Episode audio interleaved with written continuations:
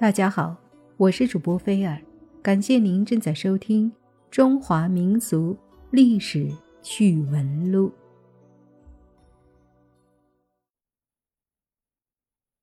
在周星驰的电影《唐伯虎点秋香》中，唐伯虎历经曲折娶到秋香，是一个圆满幸福的大结局。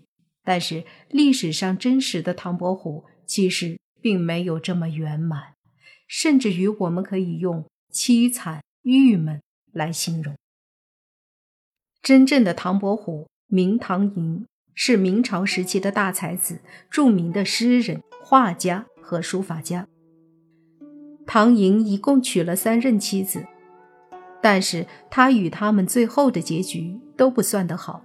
第一任妻子许氏婚后五六年就病逝了，他给唐寅生了一个儿子。也早夭了。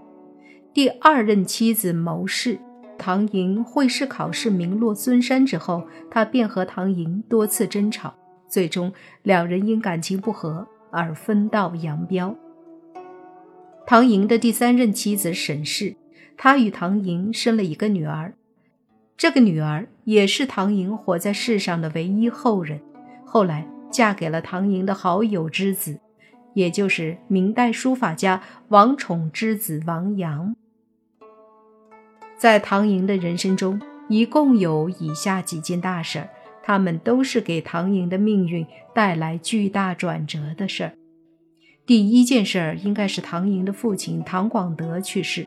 唐寅二十岁之前的生活过得都不差，算是一个小资吧。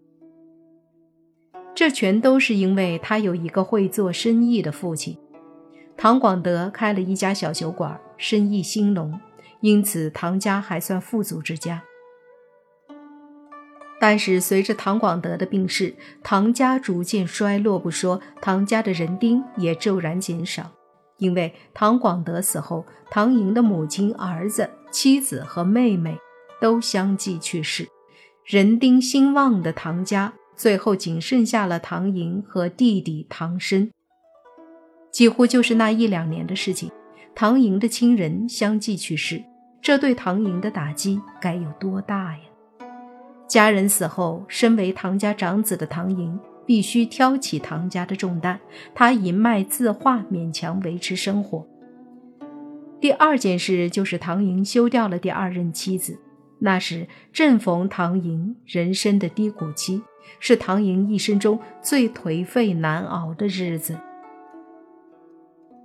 唐寅的这位妻子不但没有体谅和安慰唐寅，反而各种嫌弃，两人感情不和。最终，唐寅一纸休书，颇有点看破世俗红尘的感觉。第三件事就是前面提到的唐寅的人生低谷期，他因为卷入徐经贿赂主考官而泄题作弊案，被朝廷削除了市级，一代才子。竟被分配到县衙当小吏。事情是这样的，唐寅是名动江南的大才子，他的实力大家都是有目共睹的。但是人心险恶，许多人嫉妒唐寅的才华，一遇到事情，雪中送炭的人少，落井下石者居多。唐寅进京参加会试时，那一年的主考官出的题非常冷僻。很多人都回答不上来，仅有像唐寅和徐经这样有真才实学的人才答得出来。题目难了，很多人就考不上。有一个主考官阅卷时看到了徐经和唐寅的卷子，他当时没看名字就知道一定是这两人的卷子，一句话就引起了有心人的怀疑和抨击。不久以后，民间流言四起。都说主考官泄题给徐经和唐寅，所以这两人才会考得那么好。事情越传越广，连皇帝都惊动了。最后，皇帝下令严查此事。第一次查出来的结果是主考官没泄题。第二次重审考生试卷，也表明徐经和唐寅没作弊。但是朝廷为了平息舆论。硬是强加了两个莫须有的罪名在徐经和唐寅身上，最终唐寅、徐经被削除市级，还被分配去县衙当小吏。唐寅就是从这时开始对朝廷感到失望的，决心再也不踏足朝政。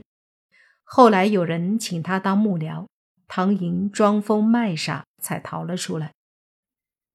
再后来，唐寅的弟弟提出分家。